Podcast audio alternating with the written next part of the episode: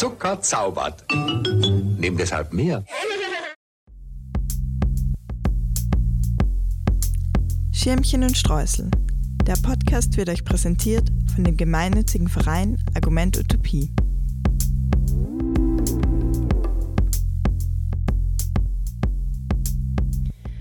Es ist Freitag, der 22. Mai 2020 und wir haben 19.30 Uhr. Wir sind live on Stream.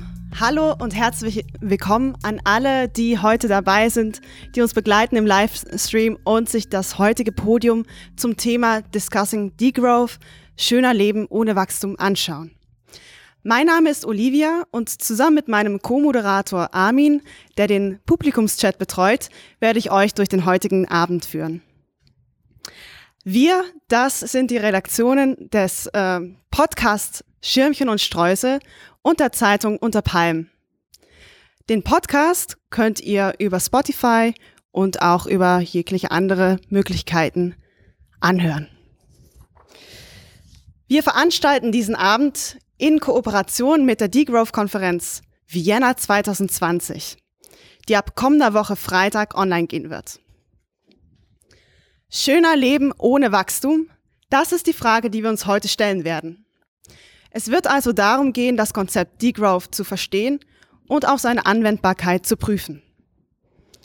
Wir starten mit einer kurzen Vorstellungsrunde und dann gehen wir in das Podium, bei dem wir zwei Fragen miteinander diskutieren werden. Danach werden wir noch 20 Minuten für euch haben, ihr, die ihr im Livestream seid und den Publikumschat ähm, mit euren Fragen füllt, hoffentlich. Dazu bitte den Link anklicken, der im Twitch-Chat zur Verfügung steht.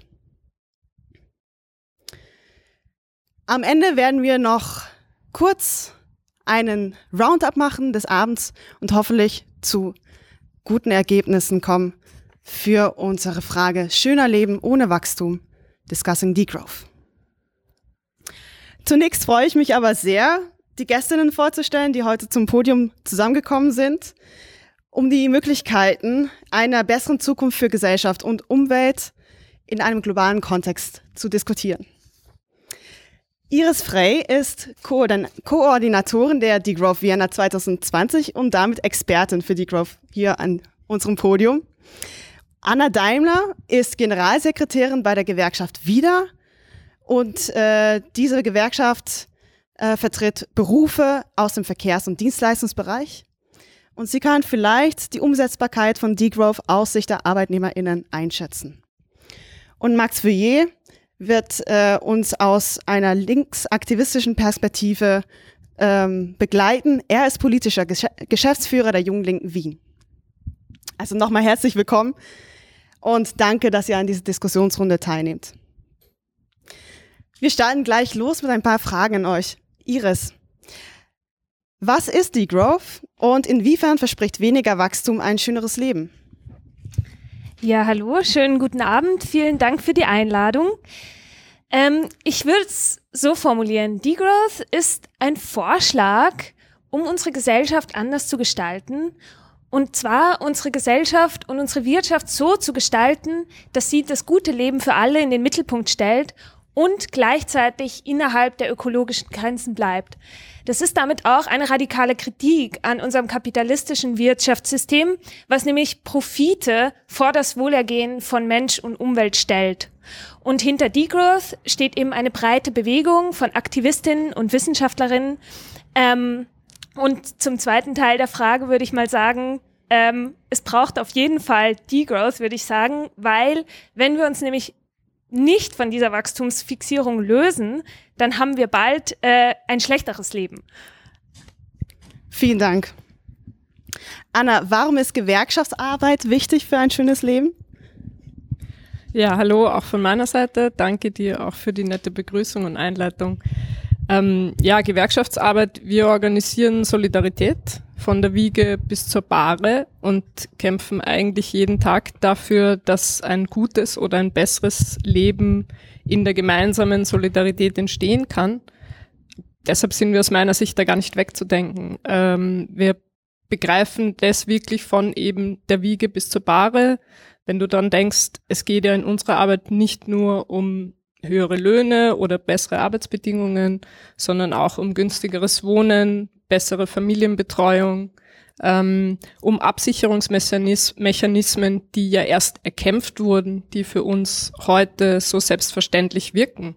Wenn man krank ist, dass man versorgt wird, wenn man pflegebedürftig ist, dass man versorgt wird, wenn man einen Arbeitsunfall hat, dass man versorgt wird. Das sind alles wichtige Bereiche und ich würde meinen, ein gutes Leben setzt beispielsweise ein gesundes Leben voraus, also Basalfunktionen, die ganz stark durch Gewerkschaften gestaltet wurden und werden. Vielen Dank. Und Max, was kann linke Politik zu einem schöneren Leben beitragen? Dankeschön. Ähm, danke auch von meiner Seite für die Einladung. Ähm, danke für das Mikro. Ihr habt gesehen, ähm, wir müssen uns hier leider auch ein Mikro teilen. Ähm, was kann linke Politik zu einem schönen Leben beitragen? Ich habe im Vorhinein den Satz äh, geliefert, dass ein Leben ohne Ausbeutung, ein selbstbestimmtes Leben, das ist für mich so auch ein bisschen ein Synonym für ähm, das schöne Leben, zumindest die gesellschaftliche Kontrolle darüber braucht, was produziert wird. Da stellt man sich natürlich die Frage, wie kommen wir denn dahin, sag ich mal aus einer linken Sicht, dass es gesellschaftliche Kontrolle darüber, was produziert wird, gibt. Das hat natürlich auch ein bisschen damit zu tun mit dem Thema der heutigen Diskussion. Ähm, und für mich ist klar, dass da die Aufgabe, sage ich mal, von linken Parteien, linken Organisationen im Endeffekt ist, der erste Schritt dorthin wäre im Endeffekt aus meiner Sicht heute im Jahr 2020, dass man auch wieder darüber reden muss, wie man quasi zu einer Machtposition innerhalb der Gesellschaft kommt. Momentan hat man, das muss man sich leider eingestehen, in den allermeisten Ländern geradezu null Einfluss als Linke. Ähm, darüber hinaus, glaube ich, ist es Aufgabe einer, einer Linken ähm, für das schöne Leben, kollektive Lösungen zu finden. Also ich habe mir da ein, zwei äh, Zahlen rausgeschrieben, und zwar kollektive Lösungen im, im Gegensatz zu, sage ich jetzt mal, selbst ähm, organisierten Experimenten, die irgendwo abseits stehen von dem, was in der Gesellschaft sag ich mal, tatsächlich passiert, auch wenn das jetzt vielleicht ein bisschen gemein klingt, weil wenn wir uns anschauen zum Beispiel, dass die Treibhausgase in Deutschland zu alleine 15 Prozent von RWE ähm, ausgestoßen werden und zu knapp 9 Prozent von Heidelberg Zement, das heißt nur von zwei Unternehmen und da sind jetzt noch nicht mal alle irgendwie großen Energiekonzerne dabei, dann ähm, zeigt es eigentlich ganz klar auf, dass es da die Aufgabe einer Linken sein muss, viele Menschen zu organisieren, um gemeinsam quasi auch zu sagen, okay, wie wollen wir unsere Gesellschaft gestalten, wie wollen wir mit ähm, den Herausforderungen, die sich ja vor uns auftun, auch umgehen. Dann geht es natürlich darum, das schöne Leben, was ist das? Das ist einerseits natürlich soziale Gleichheit irgendwo, das heißt, dass die Menschen nicht nur ähm, die Freiheit haben, die uns jetzt quasi in den bürgerlichen Demokratien geliefert wird, indem man natürlich frei ist, irgendwo zu sagen, was man möchte und frei ist, das zu tun, was man möchte, aber gleichzeitig natürlich auch sehr viele Menschen im marxistischen Sinne sind frei von Produktionsmitteln sind und damit eigentlich gar nicht darüber entscheiden können, was in der Gesellschaft eigentlich passiert. Auch wenn sie ab und zu natürlich zu Wahlen abstimmen dürfen.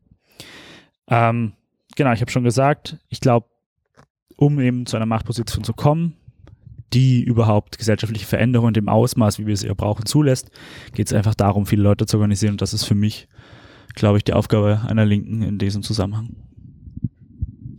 Vielen Dank für diese einführenden Antworten. Ich hoffe, dass ihr jetzt ein bisschen einen Einblick bekommen habt, wen ich heute äh, ins Publikum geladen habe. Wir starten jetzt in die Diskussionsrunde. Ein wesentlicher Gedanke des Wirtschaftens im Kapitalismus ist der, dass durch Wachstum Fortschritt überhaupt möglich ist.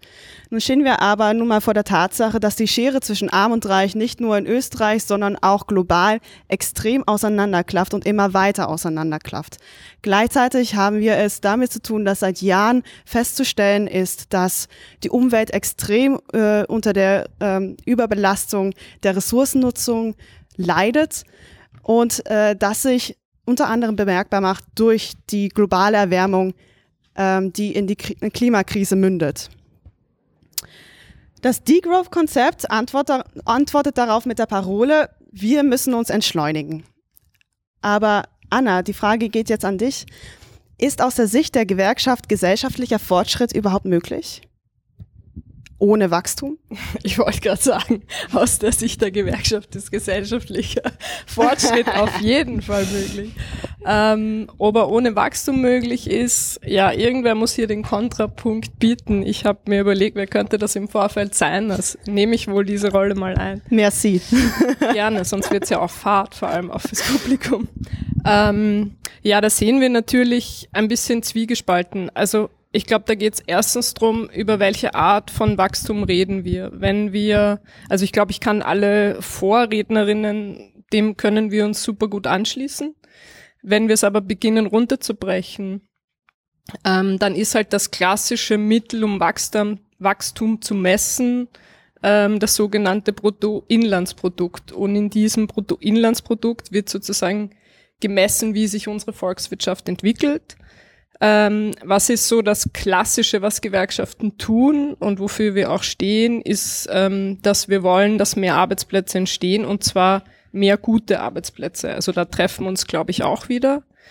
Aber eine unserer wesentlichen Aufgaben ist schon dran zu arbeiten, quasi, dass der Kuchen, der verteilt werden soll, größer wird ähm, und die Verteilung des Kuchens sich verschiebt, so dass das Stück, das für die Menschen übrig bleibt, immer größer wird. Ne?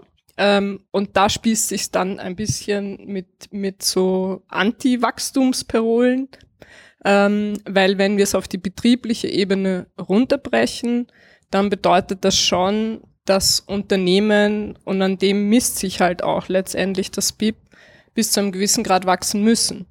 Was man sich aber anschauen muss, ist, ist jede Art des Wachstums sinnvoll, also in jedem Bereich. Äh, wenn wir uns äh, heute das nur für Österreich anschauen, ähm, dann ist das Wachstum im Verkehrsbereich sehr groß. Das sehen wir, obwohl wir die Verkehrsgewerkschaft sind und Verkehrsbeschäftigte vertreten, sehr kritisch, ähm, weil wir finden, im Verkehrssektor wächst der Verkehr an der falschen Stelle. Er wächst nämlich vor allem im Lkw-Bereich, wo Beschäftigungsbedingungen ähm, sogar in Europa und global gesehen noch viel schlimmer ähm, unter aller Sau sind. Ich sage es jetzt mal echt so salopp. Gerade jetzt mit Covid-19 ist es auch nochmal ein deutliches Problem, nicht?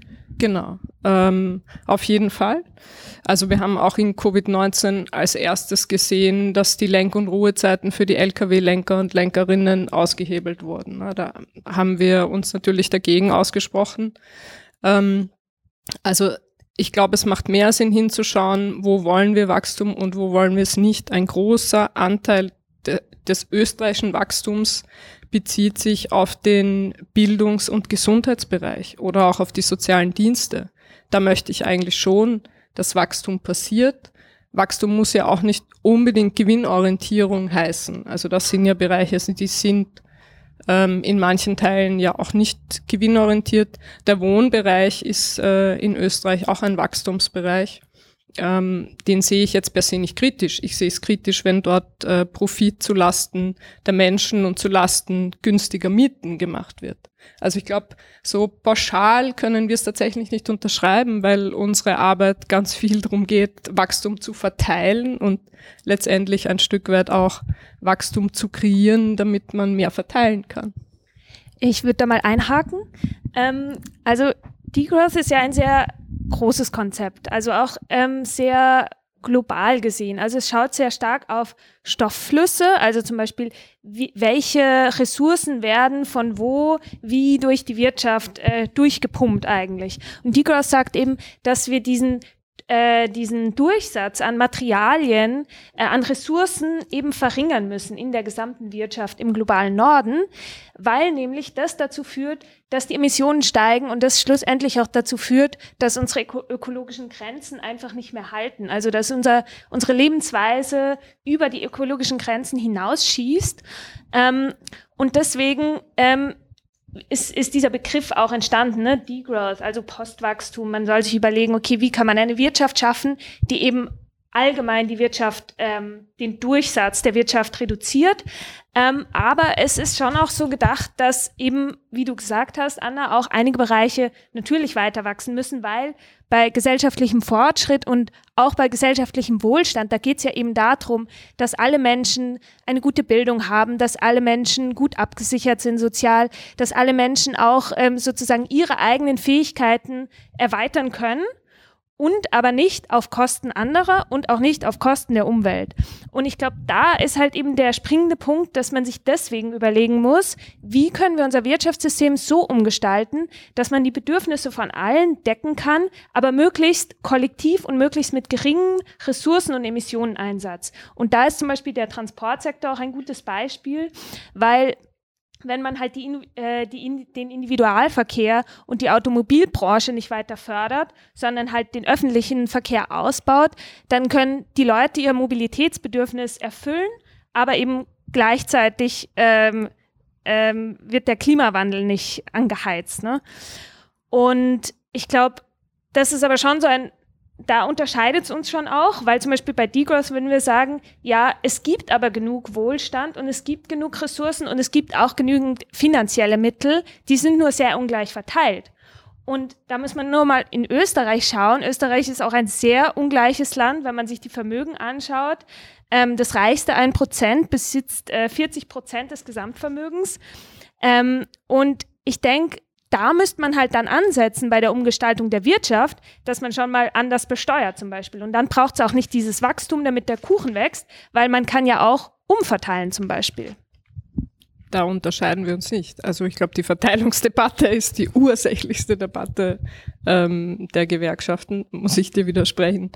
Äh, ja, ich glaube trotzdem, ähm, wenn du es auch für Österreich betrachtest, dann ist es bis zu einem gewissen Grad erstrebenswert, dass der Kuchen in gewissen Bereichen größer wird. Ähm, das müssen aber nicht alle sein. Also ich glaube, das ist tatsächlich der Unterschied in, in der Positionierung.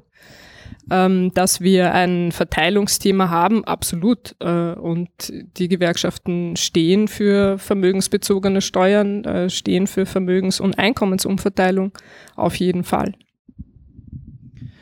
Ähm, vielleicht von meiner Seite kurz an, an die Anna gewandt. Ich, ich muss dich enttäuschen. Ich glaube, du bist nicht der einzige Kontrapunkt heute in dieser, in dieser Diskussion. Also ganz, ganz alleine bist du damit nicht. Ähm, auch ich bringe ein bisschen eine skeptische Position, glaube ich, zu dem mit, wie ich vielleicht verstehe ich auch manche Sachen einfach nicht so, wie sie teilweise gemeint sind, aber so wie ich es verstehe, ist für mich Digorf auch etwas, wo man sich hinterfragen muss, inwieweit das umsetzbar ist, auch wenn man sagen muss, okay, man möchte ein schönes Leben für alle haben ich habe letztens die Zahl gesehen, dass wenn man das heutige BIP, und das stimmt ja, das, das Bruttoinlandsprodukt ist ein, ein Wert, der eigentlich sehr unbe also der irgendwie sehr aus der Luft gegriffen ist. Da geht es um den reinen Umsatz an quasi Wert, der im Jahr in einem Land äh, gemacht wird. Das heißt, was da an Vermögen darunter hinterliegt, ist teilweise total variabel, weil wenn eine Wohnung heute 500.000 Euro kostet und im nächsten Jahr kostet eine Wohnung eine Million Euro,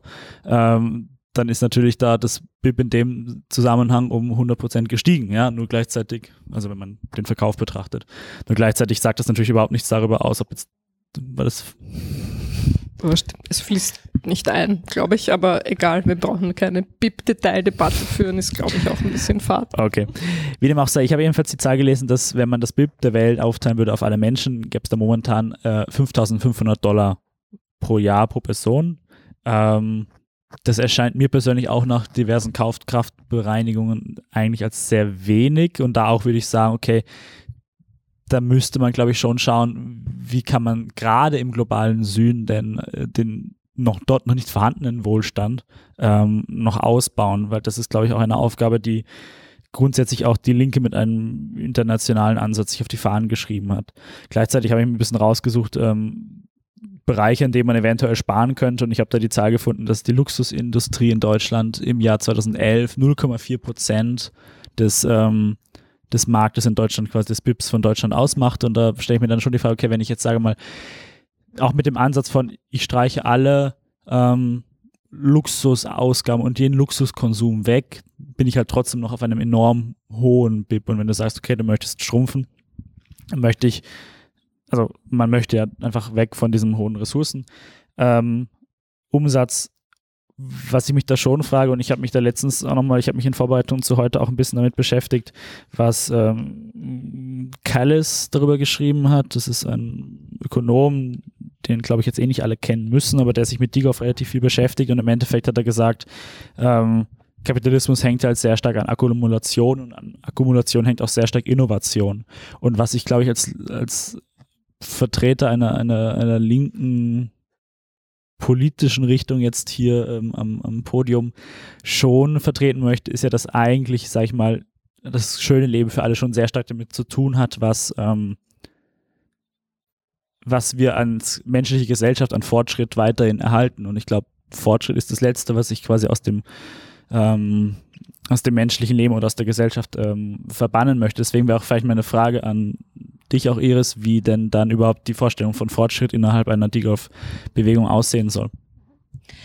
Ja, ähm, also dann antworte ich darauf vielleicht gleich mal. Ähm, also ich glaube, dieser, dieser Fortschrittsbegriff, also den muss man ja auch ein bisschen mal kritisch untersuchen, was heißt denn Fortschritt für euch? Weil ich glaube, oft wird halt Fortschritt auch missverstanden mit, okay, ähm, mehr mh, äh, technische Gadgets, mehr ähm, materielle, äh, mehr materieller Konsum, mehr neue Autos. Und ich glaube, da muss man sich ganz genau anschauen, was Fortschritt eigentlich heißt. Ist es ein gesamtgesellschaftlicher Fortschritt, der dazu führt, dass alle Menschen ihre Möglichkeiten, also ihre Fähigkeiten erweitern können ähm, und ihre Bedürfnisse decken? Oder ist es eben ein Fortschritt, äh, der allein dann in die Taschen von Konzernen, Investoren fließt, ne? wenn es dann darum geht, äh, den neuesten Tesla zu haben? Und ich äh, würde mal behaupten, ähm, dass äh, die Degrowth-Bewegung auf jeden Fall äh, diesen Fortschritt befürwortet, der die Möglichkeiten der Menschen erweitert, der ähm, ganz viele kulturelle Innovationen, soziale Innovationen etc. Ähm, anstrebt, aber sehr stark diese Technikgläubigkeit ablehnt, wo ähm, dann gesagt wird, ja, okay, wir müssen einfach noch mehr ähm, technische Innovationen machen und dann werden wir alle Krisen lösen. Dann werden wir die Klimakrise lösen, ähm, dann werden wir die, den Ressourcenverbrauch senken. Und da möchte ich auch noch zwei anschauliche Zahlen dazugeben, weil wenn man wirklich das äh, Zwei-Grad-Ziel erreichen will, dann müsste man sozusagen einen Effizienzgewinn von sieben Prozent pro Jahr ähm, machen mit Innovationen und technischer, technischem Fortschritt. Ähm, Im Moment liegt diese Zahl bei 0,7 Prozent. Und also es ist sozusagen sehr naiv zu glauben, dass wir mit mehr ähm, technischem Fortschritt, technischen Innovationen etc. irgendwann äh, die Superlösung finden, mit dem wir die Klimakrise, die ökologische Krise ähm, lösen können. Und zu deinem Punkt ähm, für äh, Länder des globalen Südens, wie äh, sieht Degrowth dort aus? Ich, da, da möchte ich nochmal sagen, Degrowth ist wirklich eine Bewegung vom globalen Norden. Also es ist, äh, es ist, Degrowth macht in der derzeitigen Form keine Aussagen über den globalen Süden, weil es ja historisch gesehen so ist, dass die Länder des globalen Nordens die Hauptverursacher für ökologische Probleme sind, also für die ganze Klimakrise, ähm, das hat der globale Norden ausgelöst. Und deswegen beschäftigt sich die Degrowth-Theorie, die Degrowth-Forschung damit, wie eben Länder des globalen Nordens ihren wirtschaftlichen, äh, ihren wirtschaftlichen Durchsatz und damit ihren ähm, Emissionsfußabdruck reduzieren können. Ähm, es gab allerdings letztes Jahr oder 2018 auch eine Degrowth-Konferenz, die erste äh, Degrowth-Konferenz im globalen Süden in Mexiko. Und dort wurden andere Sachen diskutiert. Aber Fakt ist schlussendlich, dass ganz viele Länder des globalen Nord, äh, des globalen Südens ja einfach als Rohstofflager für Länder des globalen Nordens dienen und dass die ganze kapitalistische Wirtschaft darauf basiert, dass Länder des globalen Südens systematisch ausgebeutet werden und dass deswegen, wenn die Wirtschaft im globalen Norden grundsätzlich transformiert wird und grundsätzlich ähm, sozusagen sozial-ökologisch ausgerichtet, dass dann Länder des globalen Südens mehr Möglichkeiten haben, ihre eigene Entwicklung selbst zu bestimmen. Ich glaube, da widerspricht, also ich glaube, in den einzelnen Punkten würden wir uns gar nicht widersprechen. Ähm, ich glaube, da, wo sich spießt, ist sozusagen, ist die Konsequenz, dass das über ein Schrumpfen der Wirtschaft erreicht wird. Ähm, oder ist der Weg dorthin das Schrumpfen der Wirtschaft von mir aus nur im globalen Norden? Ähm, das glaube ich nicht. Und auch beim Fortschritt, ähm, darauf möchte ich jetzt anknüpfen ein wenig. Ähm, ich glaube, dass das Bild des, was kann man unter Fortschritt verstehen, umgekehrt eher ein bisschen verkürzt, weil äh, jetzt nehme ich wieder den Verkehrssektor, der natürlich gerade aus der ökologischen Sicht sehr geprügelt wird in letzter Zeit, auch zu Recht, weil die CO2-Emissionen steigen. Aber das ist eine andere Frage als die Frage von, ist man fortschrittskritisch ähm, oder ist man für Schrumpfung? Weil ich möchte im Eisenbahnbereich, dass Fortschritt passiert.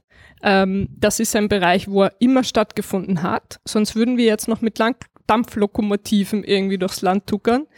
Ähm, und da hat die gewisse Technikgläubigkeit und auch ein gewisser Irrsinn von ein paar Ingenieuren, hoffentlich auch Ingenieurinnen, aber das ist in dem Fall nicht so bekannt, ähm, echt dazu geführt, dass wir heute auf in weiten Teilen in Österreich elektrischen Eisenbahnen unterwegs sind. Also ich meine, diese Form von Fortschritt würde sich oder wirkt sich positiv aufs Wachstum aus, ist ja gesellschaftlich gewünscht und dann kann man sich vielleicht noch darüber streiten, ob man in der Umweltbewegung Freunde und Freundinnen dafür findet, wenn man große Tunnels durchs Land baut.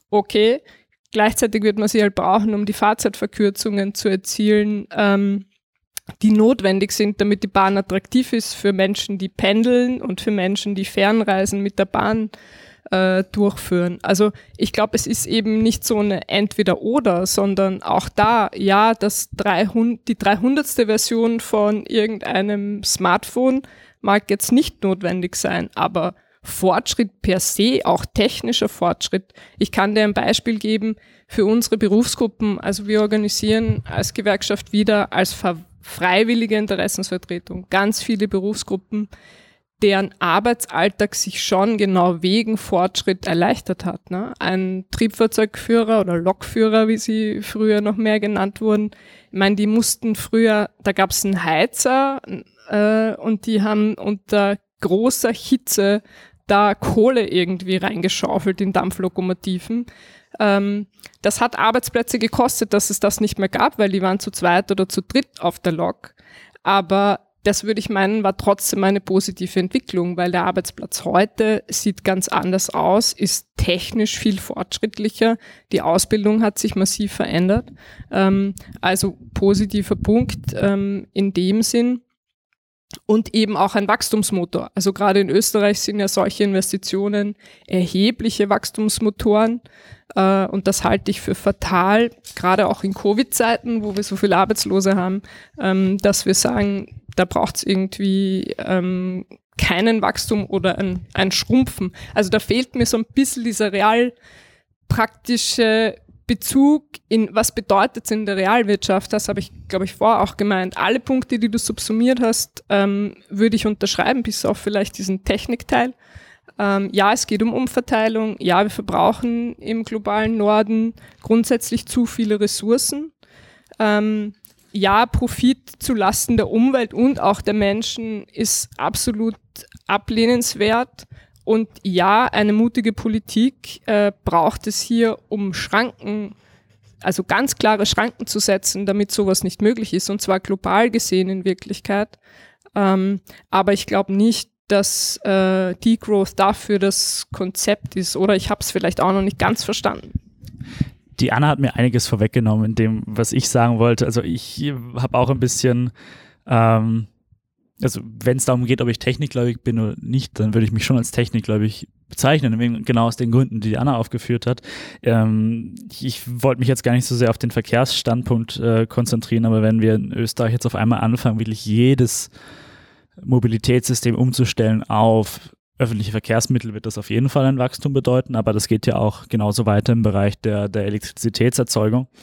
Ähm, ein, ein Beispiel aus, aus vielleicht auch aus der, der wissenschaftlichen Debatte, das zumindest mir so bekannt ist, ist, dass eigentlich der einzige Moment, wo es erreicht worden ist, dass quasi eine Wirtschaft trotzdem wächst und der Ressourcenverbrauch aber enorm sinkt im gleichen Moment, also quasi ein Degrowth beim Umsatz von Ressourcen erzeugt worden ist, ist eigentlich als Frankreich komplett auf nukleare Energie umgestellt hat oder so gut wie komplett auf nukleare Energie umgestellt hat. Ähm, deswegen stelle ich mir auch da die Frage, wenn man jetzt sagt, okay, man möchte eigentlich die gesamte weltweite Energieproduktion oder Elektrizitätsproduktion umstellen auf erneuerbare Energien, wie soll das vonstatten gehen, wenn man quasi in dem Bereich gar nicht wächst und in dem Bereich gar keinen Fortschritt hat? Ähm, gleicher oder keinen technischen Fortschritt hat. Gleichermaßen würde ich zum Beispiel auch das Beispiel aufbringen, auch wenn es teilweise ein bisschen überstrapaziert ist, von äh, China, wo im Endeffekt heute, sag ich mal, die meiste Arbeit da reingesteckt wird, dass es ein gutes öffentliches Nah- und Fernverkehrsnetz gibt, wo auch enorm viel Aufwand da reingesteckt wird. Ähm, zum Beispiel die Forschung von neuartigen Atomkraftwerken, die eigentlich einige Probleme von denen, die wir heute haben, nämlich diese große Unsicherheit bei Atomkraftwerken und den großen Atommüll lösen würden, indem sie quasi hauptsächlich den Atommüll von alten äh, Atomkraftwerken verbrennen und so einen enormen. Ist die Linke jetzt pro Atomkraft? Hört sich gerade so an. Wenn es darum geht, dass man neue Atomkraftwerke nutzt, die genau das oder erforscht, ist man noch nicht ganz so weit, aber wenn man genau das schaffen würde, wäre ich persönlich schon für Atomkraft, ja. Okay, spannend jetzt sind wir in den Räumen von Global 2000, vielleicht macht das widersprüchlich erscheinen. Ich habe mir, hab mir außerdem noch äh, etwas rausgesucht, was äh, ebenfalls vielleicht doch in dem Zusammenhang interessant ist. Ich weiß, die Zeit ist schon um, ich beeile mich. Ähm, nämlich zum Beispiel den, den, Anteil von Finanzen und Versicherungswesen am BIP in Deutschland. Auch das ist tatsächlich erstaunlich klein. Das sind 3,9 Prozent. Da bin ich so, ja gut, das ist auch etwas, wo ich sagen würde, streichen wir das und trotzdem müssen wir erwachsen in anderen Bereichen, damit wir quasi diese Krise irgendwo ähm, überwinden. Und dann habe ich mir angeschaut, noch gerade gestern habe ich das gelesen, ein Interview mit Tone Smith, auch eine ähm, Degrowth Postwachstumsökonomin, die gesagt hat, ja, ihre Vorstellung zum Übergang einer Postwachstumsgesellschaft wäre natürlich auch Produktion wieder nach Österreich zurückzuholen. Und da habe ich schon noch ein bisschen den Kopf geschüttelt, weil wenn ich mir überlege, wenn man Produktion zurück nach Österreich holt, wird das wahrscheinlich Österreich nicht zu einem schrumpfende Wirtschaft führen. Und das auch wieder nämlich auf das bezogen, was du gesagt hast, mit, okay, natürlich wird die Produktion, muss man dieses Abhängigkeitsverhältnis äh, des globalen Südens beenden, aber das wird nicht durch verschiedene Produktionen eben groß ja, funktionieren. Aber ich, ich, möchte da unbedingt nochmal einhaken, weil ich glaube, ihr habt das ein bisschen falsch verstanden. Also ich habe gesagt, die Wirtschaft insgesamt muss schrumpfen. Und zwar meine ich damit, die ähm, Wirtschaftszweige, die eben ähm, klimaschädliche Produktion als ihr Kerngeschäft haben. Und da gibt es ja wohl welche und da gibt es auch welche in Österreich, die OMV zum Beispiel. Also die gehört auf jeden Fall mal abgewickelt. Und es gibt auf jeden Fall also Werbung, Militärproduktion, Waffen etc. Das kann man auf jeden Fall gleich mal degrowen. Und dann hätte man, glaube ich, schon einen großen Teil der Schrumpfung erreicht. In anderen Bereichen, klarerweise Bildung, Gesundheit, Soziales etc., kann es natürlich Wachstum geben und auch ähm, diese ähm, Innovationen im Bereich, ähm, im Bereich der Eisenbahn zum Beispiel, braucht es natürlich auf jeden Fall. Aber das sollte doch eher demokratisch kontrolliert werden, wo dann Forschung und Innovation stattfindet. Und da sollten dann noch Gelder reinfließen und nicht über den freien Markt, weil dann entsteht die Innovation do dort, wo es am meisten ähm, Profite gibt. Und das ist halt dann beim 50. Smartphone oder beim 10 Zehntausendsten und eben nicht dort, wo es eigentlich gesellschaftlich notwendig wäre. Und ähm, ich denke auch, ein Punkt, wo du vielleicht ein bisschen ausgelassen hast, Anna, ähm, ist ja schön mit den Eisenbahnen und so, aber man muss ja auch sagen, dass gerade in der Corona-Krise die Auer mit knapp 800 Millionen staatlichen Geldern gerettet werden soll. Und die Flugindustrie ist auf jeden Fall auch eine dieser Industrien, die auf jeden Fall umgebaut oder abgewickelt gehört, weil die ist nämlich der Klimakiller Nummer eins. Vielen, vielen Dank. Wir kommen jetzt in die zweite Runde. Äh, ich lasse es einfach weiterlaufen, denn ich finde, es ist sehr, sehr spannend und es, ich habe den Eindruck, dass es noch viele ähm, Beiträge dazu gibt. Ähm, ich möchte nur noch einmal äh, den Fokus darauf legen, dass das Ganze ja schon auch als globale Bewegung gedacht ist. Also, dass wir vielleicht auch immer wieder schauen aus äh, Österreich hinaus und was es jetzt genau Bedeutung, also äh, bedeutet. Denn wenn es eine globale Bewegung ist, dann ist, kann es auch nicht eine reine Bewegung aus dem globalen Norden sein, sondern da muss ja grundsätzlich auch eine, äh, eine äh, umfassende Solidarität äh, stattfinden und wie würde das dann umgesetzt werden? Also wie findet Kommunikation in dem Sinne statt? Darf ich dir das nochmal ähm, weitergeben und dann gerne einfach weiter? Mhm. Also in der Degrowth-Bewegung ist da der Ansatz, dass man die Menschen im globalen Süden für sich selbst sprechen lassen will. Wir haben auf unserer Konferenz auch äh, ein Panel zu Global Solidarity. Da sind äh, viele Vertreterinnen aus dem globalen Süden online zugeschaltet.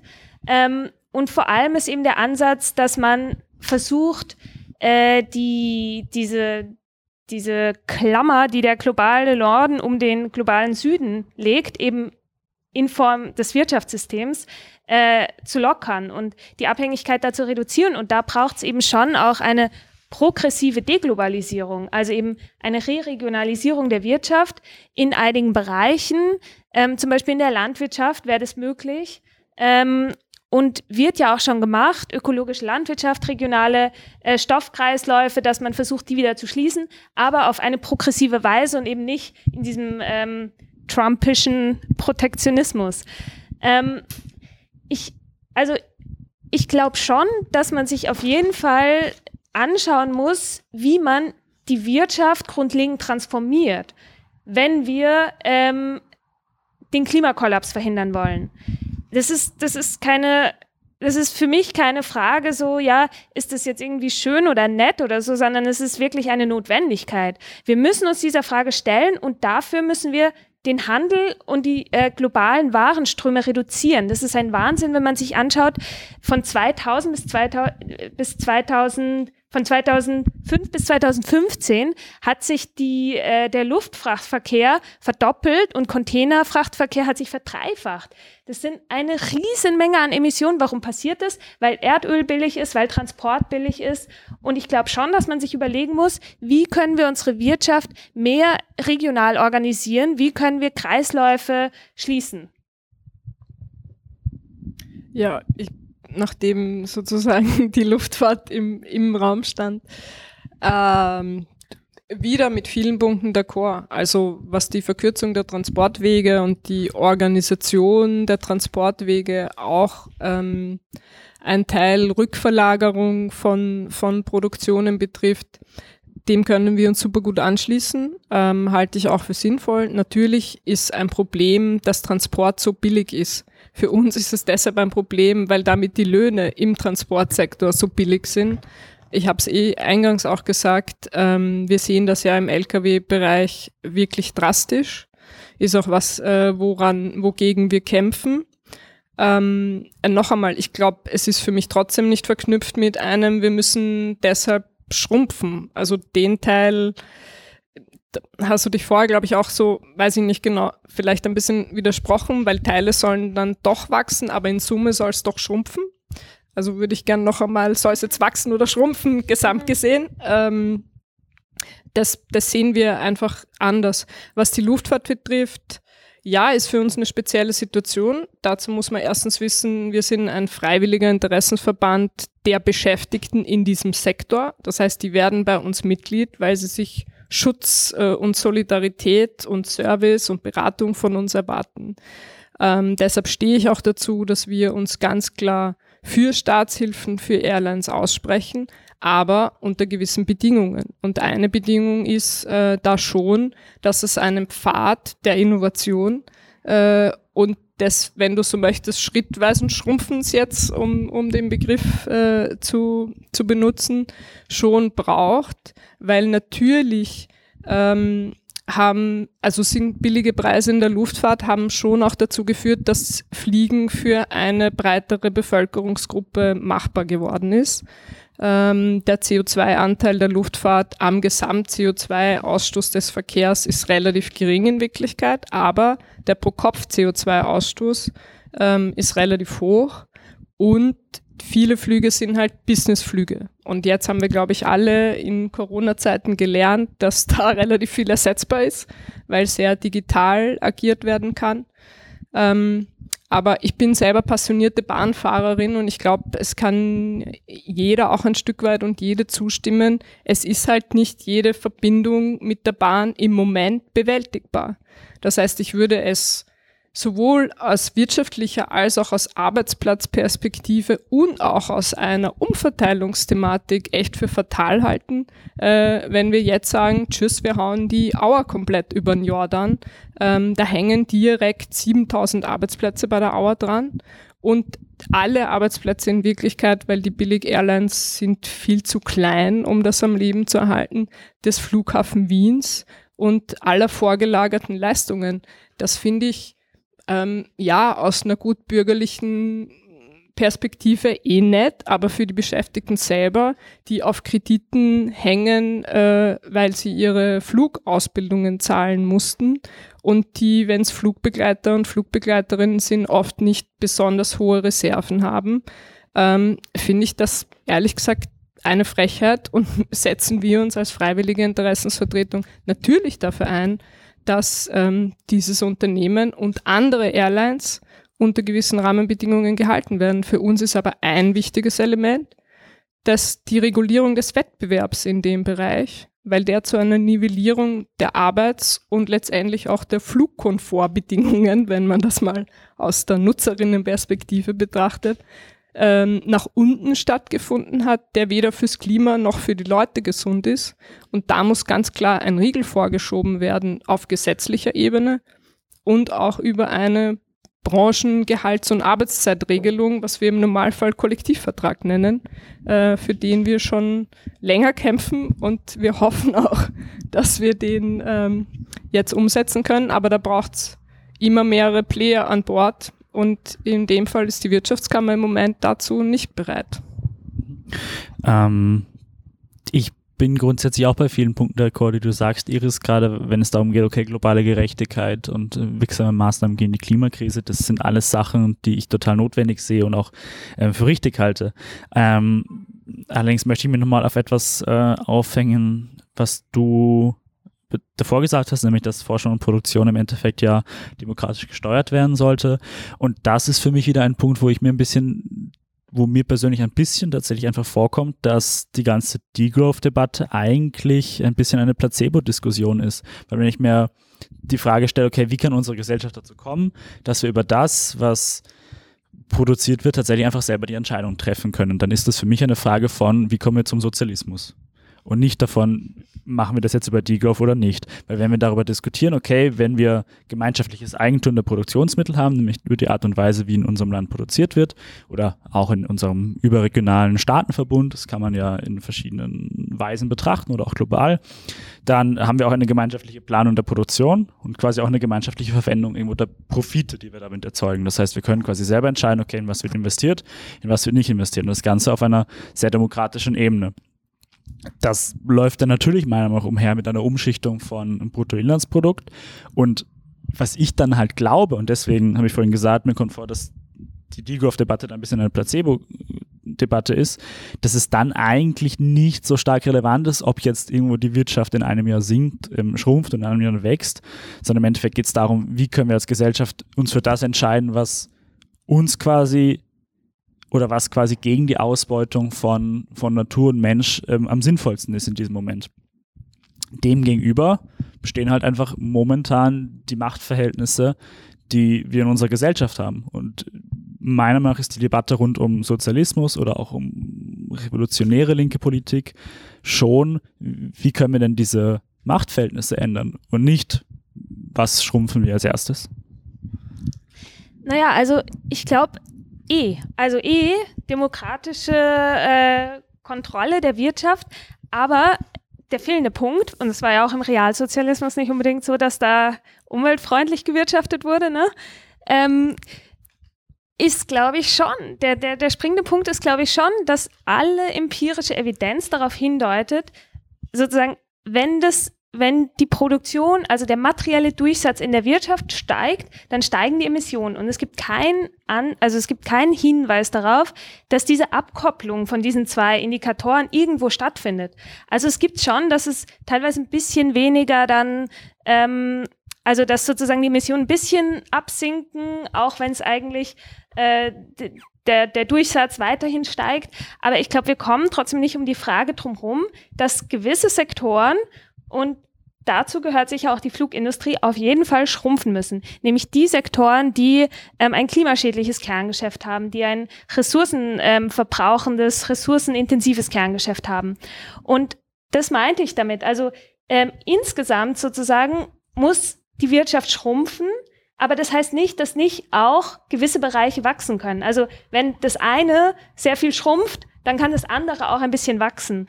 Und ich, also ja, ich glaube, das, das fehlt manchmal in anderen Debatten, äh, dass es schon um eine Demokratisierung der Wirtschaft geht, aber schon auch um eine Reduktion dieses materiellen ähm, Durchsatzes. Ne? Und ähm, ja, zu Auer wollte ich noch sagen, ja, ist gut, wenn man da Bedingungen fordert, aber was sind die Bedingungen? Also die Bedingungen müssen ja eigentlich wirklich sein, dass Sie einen Dekarbonisierungsplan vorlegen, dass Sie sich überlegen, wie kann dieses Unternehmen ähm, sozusagen. Das ist eine der Bedingungen. Umgebaut werden, klimafreundlich. Und dann sage ich nicht, dass es von heute auf morgen passieren muss, aber dass auf jeden Fall ein klarer Plan vorliegen muss, wenn die staatlichen Gelder dafür gegeben werden sollen. Das ist eine der Bedingungen, ja. Ähm, ja, ich weiß noch nicht, ob wir da so zusammenkommen mit diesem Schrumpfen, ehrlich gesagt. Ähm, weil noch einmal, ich glaube, viele Punkte, die du beschreibst, äh, treffen es auch. Also auch, dass wir sozusagen zu viele Ressourcen verbrauchen, ähm, Stichwort Wegwerfgesellschaft und so weiter, kann man am Einzelnen festmachen, ist ein bisschen unglücklich, ähm, weil das hast du vorher schon angesprochen, es ist auf der individuellen Ebene in Wirklichkeit gar nicht lösbar. Das heißt, es geht schon um ein, klar, eine andere Entscheidung, was produzieren wir und wie wird es produziert, sowohl für die Umwelt als auch für die Menschen. Ähm, was ich aber nicht glaube, ist, dass das zu einer Gesamtschrumpfung sozusagen führt, gemessen jetzt zumindestens an Bruttoinlandsprodukt, sondern zu einer Verschiebung. Ähm, vielleicht auch zu einer Schrumpfung. Äh, ho hoffentlich beleuchtet das die Konferenz, die ja die nächsten Tage stattfindet. Finde auch super, dass, es, dass sie stattfindet. Äh, gratuliere an der Stelle auch für die Organisation, weil, weil eben genau diese, Detailfragen dann, was heißt jetzt, was soll wachsen, was soll schrumpfen, in welcher Zeitspanne letztendlich auch und wer ist eingebunden und in welcher Art und Weise, um diese Entscheidung zu treffen. Ähm, das sind natürlich enorme Fragen und vor allem, aber für mich sind es halt mehr Verteilungsfragen als Schrumpfungsfragen. Ähm, und ja, dass der Realsozialismus vielleicht nicht so toll funktioniert hat. Äh, der Kapitalismus funktioniert auch nicht so toll und ist irgendwie auch allen ein bisschen wurscht. Also von dem her, hm, finde ich jetzt nicht so problematisch, ehrlich gesagt. Wir haben uns alle damit abgefunden, dass wir in Wirtschaftssystemen leben, die irgendwie nicht so optimal funktionieren. Ähm, aber was ich schon glaube, ist, äh, dass es einen klaren Riegel braucht vor Ausbeutung von Menschen und Ausbeutung von Natur. Ich würde es aber jetzt nicht als äh, Überschrumpfung sozusagen glaube ich nicht, dass es lösbar sein muss. Ähm, ich bin mir nicht sicher, ob das geringere Produzieren, äh, also ob die Lösung das geringere Produzieren ist. Weil wenn wir jetzt alle auf Fahrräder umstellen, weiß ich nicht, ob im Summe, um es jetzt mal ganz blöd und plakativ äh, zu, darzustellen, weiß ich nicht, ob in Summe weniger Durchsatz ist sozusagen. Ähm, aber er wird für sinnvollere Dinge verwendet. Das ist, glaube ich, eher das Thema. Es gibt eine Korrelation, da hast du recht, auf jeden Fall von den Zahlen her, was Ressourcenverbrauch und Wachstum betrifft. Aber es gibt halt auch eine von den Zahlen her, was Wohlstand und Wachstum betrifft. Ähm, und auch dort reden wir drüber, dass aber der Wohlstand nicht vernünftig verteilt ist. Also würden wir, wenn wir das umlegen, diese Logik, die du vorher angesprochen hast, äh, Wachstum und Ressourcendurchsatz korrelieren, müssten wir dort auch eher von einer Umverteilung des Ressourcendurchsatzes sprechen, was mir gerade, wenn man den globalen Süden noch mit reinholt, eigentlich auch sinnvoller erscheint, ähm, damit nämlich dort Wachstumsmöglichkeiten erst entstehen, die wir schon lange hatten. Ne? Also irgendwie glaube ich, auch wenn es die Korrelation gibt, das ist unbestritten, gibt es sie halt beim Wohlstand eben auch. Dankeschön. Die Anna hat jetzt auch noch mal etwas angesprochen, was mich ein bisschen ähm, zur Verteidigung des Realsozialismus bringt, auch wenn ich, glaube ich, äh, auch da feststellen kann, dass der Realsozialismus halt auch eher ein sehr staatsgetriebener Kapitalismus war in vielerlei Hinsicht. Darüber kann man jetzt vielleicht nochmal andere ökonomische Debatten führen. Aber wenn wir uns zum Beispiel anschauen, das Stichwort nämlich, das Anna gesagt hat, war Wohlstand.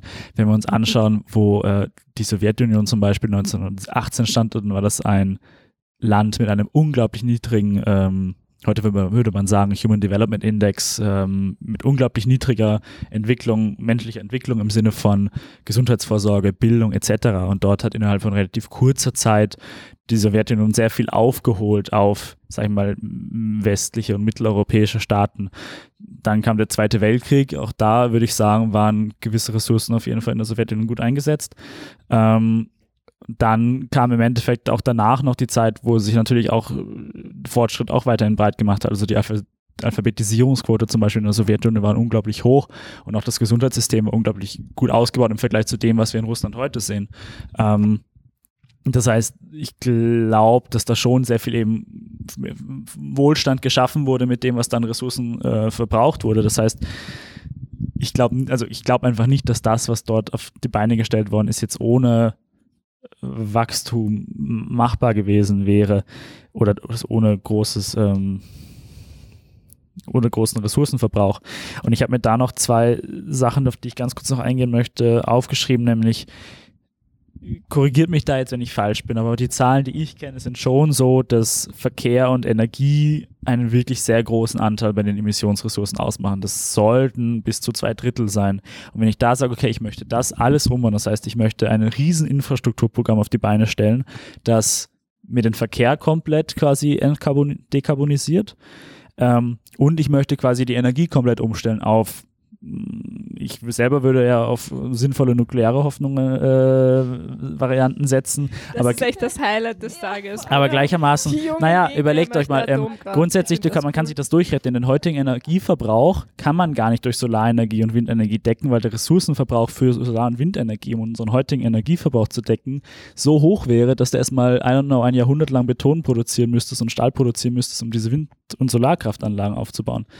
Ähm, deswegen, da bräuchte es zum Beispiel auch Fortschritt, um das einfach effizienter aufzubauen oder einfach ein enormen, enormes Sinken in unserem Energieverbrauch. Aber da ist die Frage, wie wollen wir unseren globalen Energieverbrauch enorm absenken, wenn in, sag ich mal, am afrikanischen Kontinent immer noch I don't know, wie viele Millionen Familien ohne Kühlschrank leben. Also das ist einfach eine Frage, die sich mir da stellt. Vielen Dank. Äh, das wäre erstmal das Ende der ähm, reinen Podiumsdiskussion. Jetzt geht's weiter in den zweiten Teil des Abends. Das bedeutet, eure Publikumsfragen werden jetzt ins Podium getragen. Nutzt gerne auch jetzt noch den Chat. Der ist offen. Mein Co-Moderator schaut sich das alles an und teilt mir alles per WhatsApp-Nachricht mit. Bis dahin starten wir aber zunächst einmal mit einer Frage, die wir im Social Media gesammelt haben in der letzten Woche. Und zwar von Valentin. Er fragt nämlich, wie es mit Leuten umzugehen, die eine gerechte Gesellschaft nicht als Ideal sehen, sondern ihre eigene Selbstentfaltung ohne Rücksicht auf Umwelt und andere als Maxime erachten. Max, darf ich dir das Wort nochmal übergeben? Zum Glück hat uns ähm, die Oliver diese Frage vorher schon ein bisschen mitgeteilt. Das kann ich, glaube mich ein bisschen vorbereiten, weil eigentlich finde ich sie sehr schwierig und natürlich, äh, glaube ich, würde sie dazu verleiten, große philosophische Diskussionen zu starten.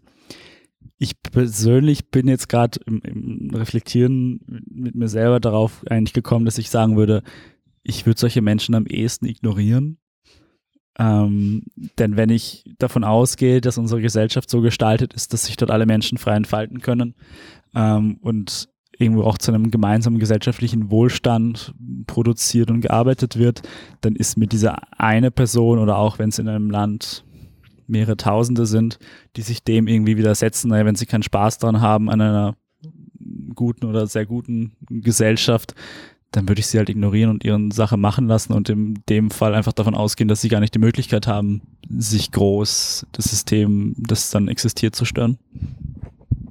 Nun haben wir es aber real mit ähm, auch mit der Gegenwart zu tun, äh, wo wir, glaube ich, alle am Podium gewisse Idealvorstellungen haben von gerechterer Gesellschaft, die, soweit ich euch alle verstanden habe, auch relativ bald umzusetzen seien, sei es aus ähm, aus der, äh, mit, mit dem Gedanken an äh, die Klimakrise oder ähm, aus sozialer Sicht, dass man sieht, dass ähm, der Sozialstaat immer weiter abgebaut wird oder auch mit einer äh, anderen Vision ähm, einer ähm, äh, politisch strukturierten Gesellschaft. Also was würde, was würdest du machen jetzt in diesem Moment? Was würde ich bezüglich was machen? Wie gehst du mit Menschen um, die ähm, eine gerechte Gesellschaft nicht als Maxime haben, sondern ähm, darauf bedacht sind, ähm, ihr eigenes Wohl und Gut vor das anderer zu setzen? Naja, in dem Zusammenhang würde ich sagen, dass es natürlich immer auch mit den materiellen Bedingungen zu tun hat, wie Menschen sich persönlich verhalten. Also unsere Gesellschaft fördert seit nicht erst seit quasi dem Erstarken des Neoliberalismus unter Reagan, Thatcher und den ganzen ähm, äh, ja, anderen Politikerinnen, die dafür namentlich stehen, ähm, eine enorme Individualisierung unserer Gesellschaft stattgefunden hat. Ich glaube, das, das, spürt die Anna als Gewerkschafterin, ähm, beziehungsweise, ja, spüren die Gewerkschaften alle. ja auf jeden Fall auch. Ähm, deswegen und da ist natürlich dann auch zu betrachten, auf welcher materiellen Ebene leben die Menschen, dass sie so gegeneinander ausgespielt werden, dass man so auf den eigenen Vorteil bedacht ist. Und ich glaube, was da die Aufgabe als Linke ist, ist, dass man dem Gegenentwürfe entgegenstellt, nämlich kollektive Gegenentwürfe. Ich habe vorhin schon gesagt, ich glaube, nur mit selbstorganisierten Experimenten im Kleinen wird das nichts werden. Aber da denke ich schon noch an die Organisierung tatsächlich von ähm, arbeitstätigen Menschen, aber auch die Organisierung von ähm, tatsächlich das, das Aufbauen von einem, von einem Kollektiv wieder. Das kann in der eigenen Straße sein, das kann im eigenen Wohnhaus sein. Ich meine, Gemeinden, nicht Gebäudebauten haben enorm viele Einwohnerinnen alleine in einer Stiege.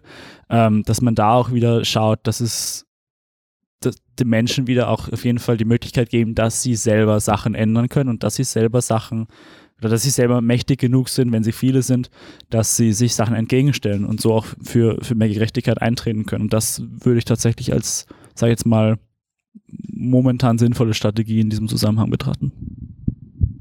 Vielen Dank. Habt ihr noch etwas zu ergänzen?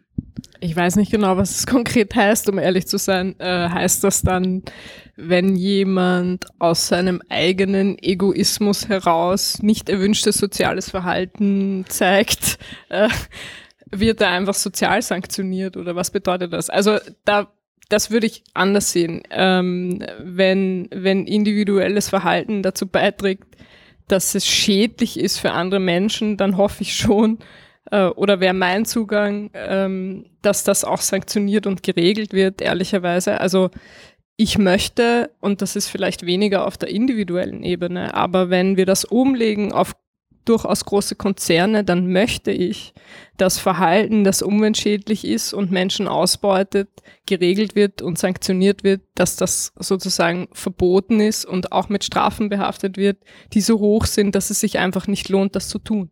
Ähm, für Einzelpersonen ähm, finde ich eigentlich auch, dass man das umlegen muss, dort, wo es halt echt irgendwie gefährlich oder, oder ungut für andere äh, wird, weil ich eigentlich nicht möchte, dass ähm, wir uns Gefahren aussetzen, weil irgendjemand da seine individuelle Freiheit auslebt.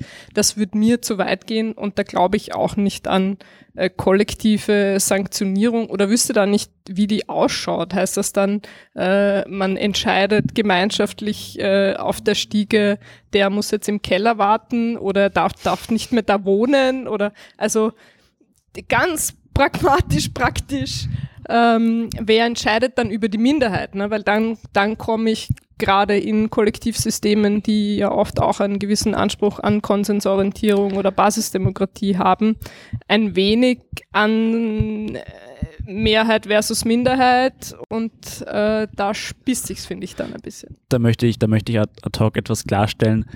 Das, was ich als zweites gesagt habe, nämlich diese kollektive Organisierung in verschiedenen Bereichen des Lebens, ist etwas, was ich heute machen würde, damit es erst gar nicht so weit kommt grundsätzlich, weil ich heute noch, ich bin heute noch nicht, ich bin, ich bin heute, ich, ich, ich, ich habe auch nicht, ich habe auch nicht von kollektiver Sanktionierung gesprochen, also darum geht es mir nicht. Nein, sondern dass man kollektiv sein übt, sozusagen, um den Individualismus in den Griff zu kriegen, längerfristig. Genau, oder? das wäre, das wäre mein aktueller Ansatz und das, was ich davor mit ignorieren meinte, war, beziehungsweise ging einfach von der Perspektive aus, dass die Leute dort einfach auch von ihrem materiellen Interesse auf jeden Fall Interesse haben, quasi nicht solches Verhalten an den Tag zu legen. Das würde ich jetzt nicht als kollektive Sanktionierung bezeichnen.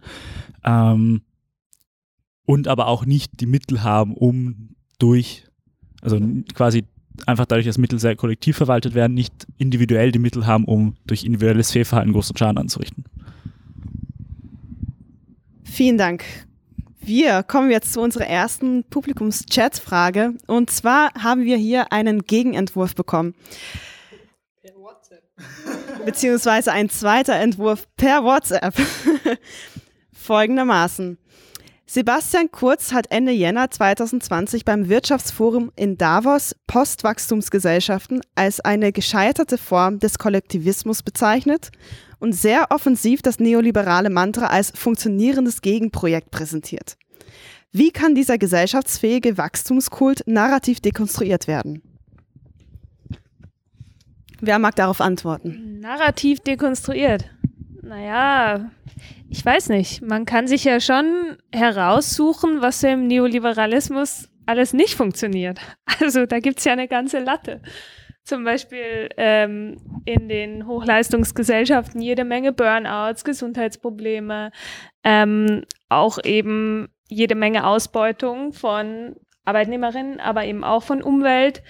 Ähm, es gibt wenig, also das Zurückfahren von Regulierung führt dazu, dass eben ähm, ja, Konzerne nicht mehr darauf achten müssen, was sie eigentlich machen.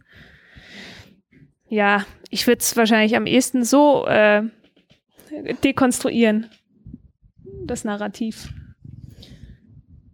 Ich halte es für ein Fake-Narrativ, aber es ist eins, das praktisch ist ähm, und das natürlich von der Politik bedient wird das auch durch diverse Wissenschaftlerinnen und Thinktanks gestützt wird ähm, und deshalb sehr stark gesellschaftlich als auch in unserem täglichen Handeln eigentlich schon gesickert ist. Ähm, Strichwort Egoismus von vorhin. Ähm, das heißt, aus meiner Sicht wäre die Gegenantwort weniger, dass es eine Gegenerzählung braucht. Ich glaube, die gibt schon.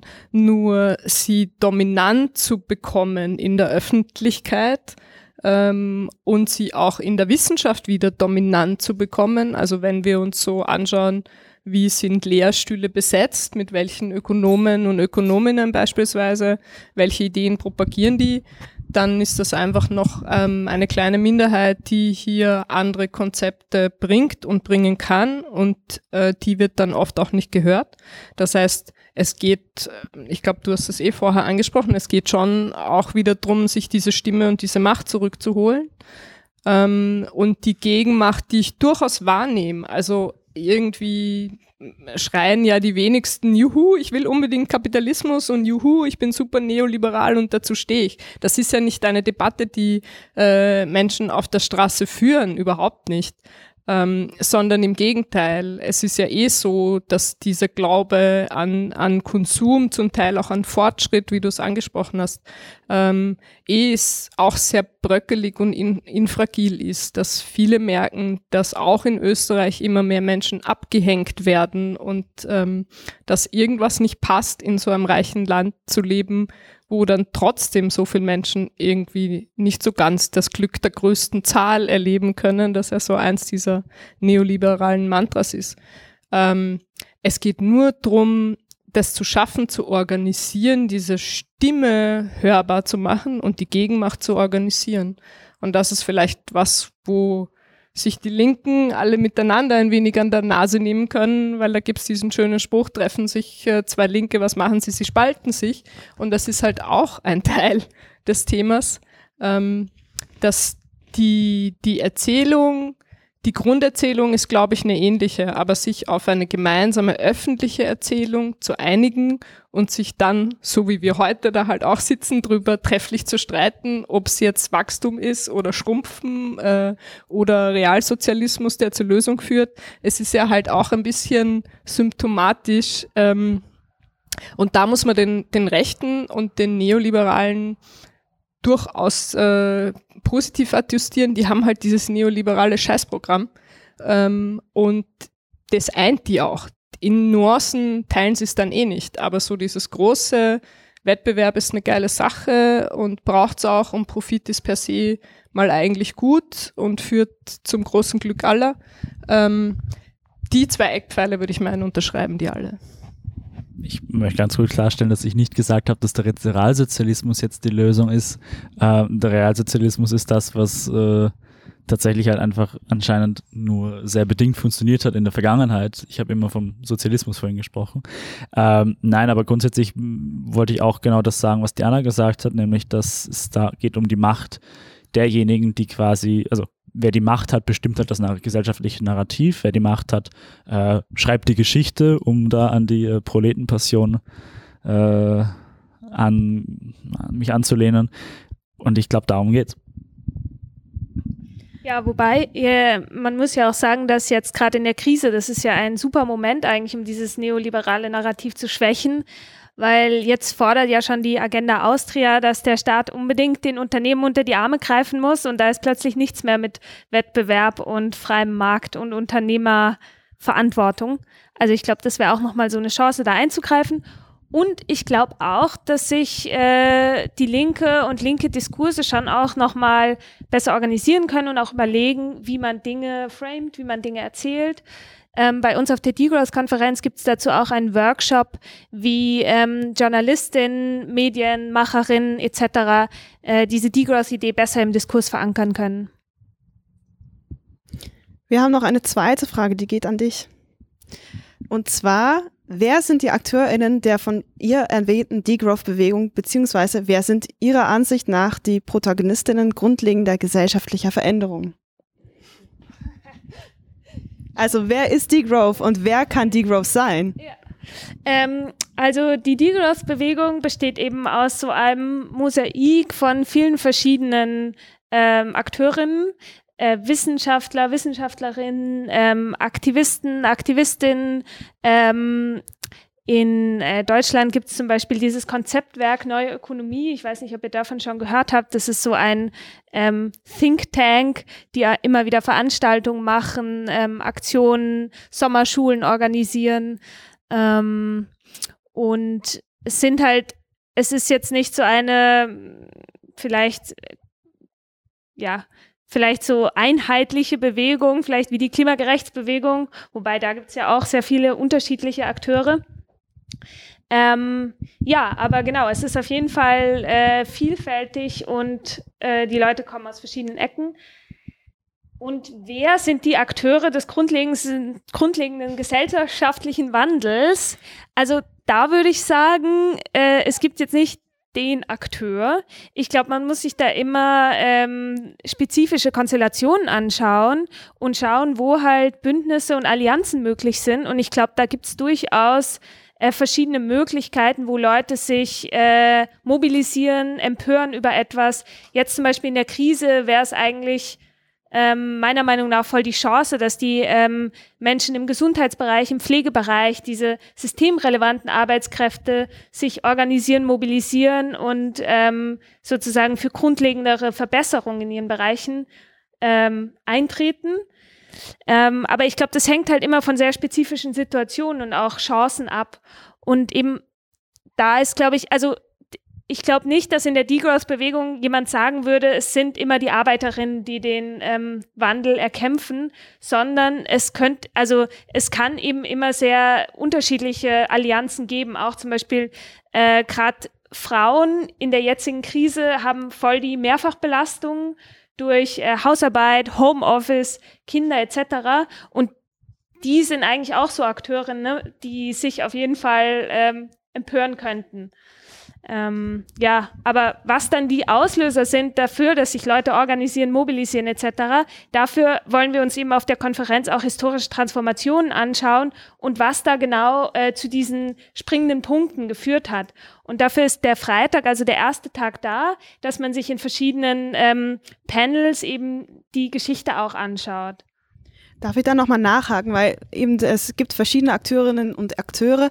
Wie spricht Degrowth, wie äh, sprechen die VertreterInnen von Degrowth auch nicht akademische ähm, Gruppen an? Ja, also ich meine, es ist ja nicht so, dass Degrowth jetzt eine organisierte Kampagne wäre, sondern diese Akteurinnen, die machen halt unterschiedliche Sachen. Ähm, und ich würde mal sagen, es gibt jetzt nicht einen einen konkreten Plan, wie man Nicht-Akademikerinnen ansprechen kann. Ähm, was immer wieder gemacht wird, ist auf jeden Fall in Zeitungen etc. Artikel zu publizieren. Ähm, jetzt ist gerade Mitte Mai ein Open Letter geschrieben worden, wo eben über 70 Organisationen und eben auch ganz viele Wissenschaftlerinnen unterstützt haben, wo man so vier Forderungen äh, aufgesetzt hat, wie, äh, wie die Corona-Krise sozusagen, wie man darauf reagieren kann. Ähm, und was wir jetzt gemacht haben mit unserem Konferenzteam in Wien, wir sind ganz äh, offensiv zugegangen auf die Arbeiterkammer, auf Gewerkschaften und haben gesagt, hey Leute, ähm, wir wollen euch gerne an Bord, wir wollen mit euch diskutieren. Und ähm, der, die Arbeiterkammer und der ÖGB, die sind jetzt auch Mitveranstalter von unserer Konferenz. Das heißt, wir bemühen uns sozusagen darum, auf die Leute zuzugehen und mit denen in Diskussion zu treten. Dazu noch eine letzte Frage. Teilweise wird Degrowth beziehungsweise grundsätzlich auch Themen rund um Umweltschutz und Klimakrise von der ähm, von der Rechten besetzt. Was, was sind da äh, Strategien, ähm, diese Besetzung quasi wieder ähm, abzuwenden? Ich glaube, da muss man halt immer darauf hinweisen, dass es uns eben darum geht, um globale Solidarität und eben um progressive Deglobalisierung. Also wir wollen keine Abschottung, wir wollen Reisefreiheit für alle, wir wollen offene Grenzen ähm, und darauf weisen wir auch immer wieder hin. Ähm, und jetzt ganz konkret für unsere Konferenz, da haben wir natürlich auch schon Angst vor Trollangriffen von rechts. Äh, da haben wir uns so ein System einfallen lassen, dass einfach äh, die Leute, die äh, Troll, äh, trollen wollen, rausgeschmissen werden. Also ein gutes Moderationssystem. Vielen Dank. Wir haben noch eine letzte Frage aus dem Chat. Und zwar, was kommt nach Degrowth? Upsa. Okay. Was kommt nach Degrowth, nachdem die Schrumpfung passiert ist, beziehungsweise an alle, was kommt nach der Reform? Die Frage steht in Bezug zur letzten Unterpalm-Ausgabe für alle diejenigen, die die schon gelesen haben. Äh, ja, also nachdem ich ja keine Anhängerin von so grundsätzlichen Degrowth-Hypothesen bin, ähm, tue ich mir schwer, das zu beantworten. Aber ich glaube, wir sitzen hier, weil es auch um das schöne und das gute Leben ging. Also egal, wie sich und wofür sich Menschen organisieren, ähm, einsetzen und das, da muss man ja auch sagen, das sind ein Haufen Aktivisten und Aktivistinnen, die ehrenamtlich sich für ein besseres und gutes Leben einsetzen. Ich finde, das ist erstens mal super wertzuschätzen, ähm, auch wenn man sich vielleicht nicht an jedem Punkt einig ist und ist auch wichtig, um Veränderung in, in der Welt sozusagen zu bewerkstelligen, auch wenn man sich in manchen Detail vielleicht nicht einig ist. Äh, so gesehen sind wir alle da handlungsmächtig. Äh, und das ist, glaube ich, auch wichtig zu begreifen. Wir sitzen vielleicht nicht direkt an den Machtschalthebeln, den klassischen, in dem Sinne von äh, halt in irgendeinem Bundeskanzleramt oder so. Aber das heißt ja nicht, dass wir machtlos gegenüber gesellschaftlichen Entwicklungen sind. Das heißt, engagieren zahlt sich aus. Äh, mir ist es natürlich lieber, Menschen engagieren sich irgendwie Mitte links und nicht rechts, ähm, äh, weil ich diese Ausgrenzungspolitiken für schwierig halte. Äh, das wird sicher eine Herausforderung für uns alle in der Zukunft sein, aber das Ziel muss immer das gute Leben sein. Nachdem ich jetzt auch nicht ein, ein Vertreter hier der, der Digoff-Bewegung bin auf diesem Podium, ähm, naja, wenn man, wenn man fragt, was nach dem Sozialismus kommen würde, würde man sagen, der Kommunismus, ähm, der dann in, zumindest in der Vorstellung, in der er theoretisch existiert, auch das gute Leben natürlich wäre, und zwar für alle Menschen auf dieser Erde. Dann beende ich das hier. Also ich würde auch sagen, das gute Leben für alle kommt äh, nach Degrowth, beziehungsweise die Postwachstumsgesellschaft ist das gute Leben für alle. Ähm, und eben da in dieser, in dieser Gesellschaft äh, werden dann alle innerhalb der ökologischen Grenzen ihre Bedürfnisse decken können. Okay, vielen Dank. Das war unsere Fragerunde zum Thema schöner Leben ohne Wachstum an unsere Expertinnen. Äh, Iris Frey von der Degrowth-Konferenz Vienna 2020, Anna Daimler von der Gewerkschaft WIDA und Max Vuillet von der Jungen Linken Wien. Vielen Dank auf jeden Fall für dieses Podium. Ich möchte gerne noch eine abschließende Runde mit euch machen, da ähm, wir auf jeden Fall feststellen können, dass es viele verschiedene Ideen zu den Möglichkeiten eines besseren Lebens ähm, im Raum stehen. Teilweise überschneiden sie sich, teilweise auch nicht. Aber gleichzeitig sind wir auf jeden Fall insofern sehr konform, dass wir uns ein besseres Leben wünschen. Also noch einmal abschließend zu unserem Thema des heutigen Abends. Gibt es ein schöneres Leben ohne Wachstum? Bitte ein ganz kurzes Statement von rechts nach links. Ich würde auf jeden Fall. Ohne sagen, Konnotation. Wirklich nur, beziehungsweise fürs Publikum eh von links nach rechts. Also es ist alles sehr demokratisch und alles ähm, entschuldigt. Iris, bitte gerne. Also ich kann nur sagen, ja, auf jeden Fall, weil ähm, das, das gute Leben heißt nicht Wirtschaftswachstum, sondern das gute Leben heißt, dass alle Menschen ihre Möglichkeiten und ihre Fähigkeiten entfalten können. Ja, äh, das gute Leben als Ziel unterschreibe ich auf jeden Fall auch. Äh, für mich bedeutet das, dass unabhängig von den eigenen finanziellen Möglichkeiten ähm, man schauen kann, dass man gesund ist und bleibt. Das heißt echt eine vernünftige Gesundheitsversorgung, ähm, dass man frei ist von materiellen Ängsten. Das heißt ein vernünftiges Einkommen oder andere ähm, materielle Absicherungsmöglichkeiten ähm, dass man genügend Zeit hat für die Dinge, die man mag. Ähm, das heißt auch für Freunde, Familie, dass Pflege, sogenannte Care-Arbeit, Betreuungsarbeit, Hausarbeit äh, besser verteilt ist und ähm, dass ja, wir in Frieden, und das ist, glaube ich, auch ein wichtiger Punkt in Tagen wie diesen, dass wir alle miteinander in Frieden leben können. Da haben wir eh noch viel vor. Also ob wir das Ganze jetzt Postwachstum nennen äh, oder Sozialismus oder sonst wie, ähm, da bin ich würde ich meinen, flexibler als manche Anwesenden. Wichtig ist das gemeinsame Ziel, nämlich, dass wir wegkommen von der Ausbeutung von Menschen und Natur. Und dafür braucht es aus meiner Sicht ganz klare, auch politische Entscheidungen, ganz klare Regeln.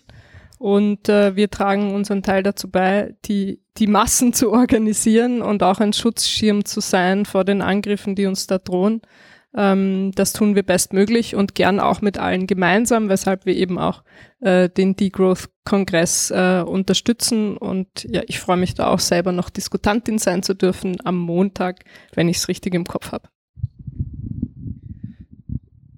Mein Abschluss bezieht sich eigentlich darauf, dass ich, glaube ich, diese Wachstumsfrage einfach nicht so stellen würde.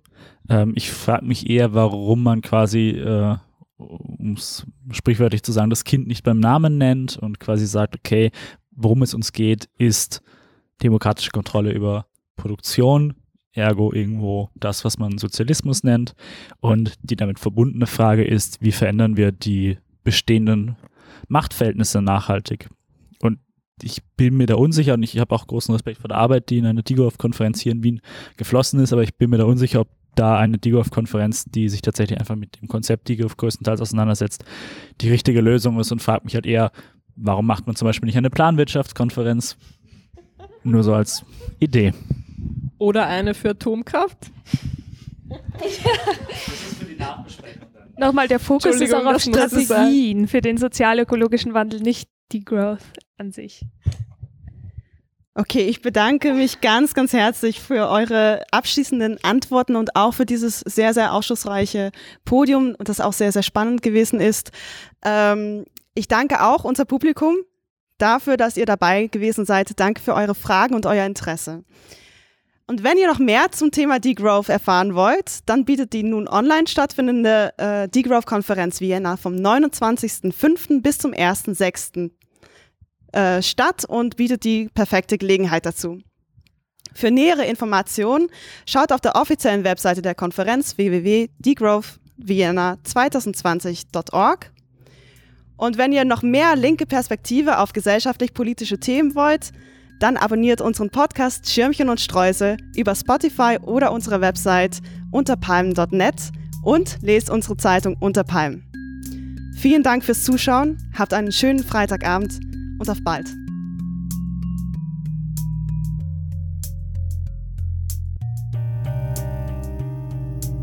Ohne eure Unterstützung kann es die Projekte von Argument Utopie nicht geben, darunter dieser Podcast und die Zeitung unter Palmen. Wir freuen uns über Spenden und neue Fördermitgliedschaften. Mehr Infos hierzu auf unserer Homepage unter palmen.net. Und nicht vergessen, egal was es gibt, Hauptsache mit Schirmchen und Streusel.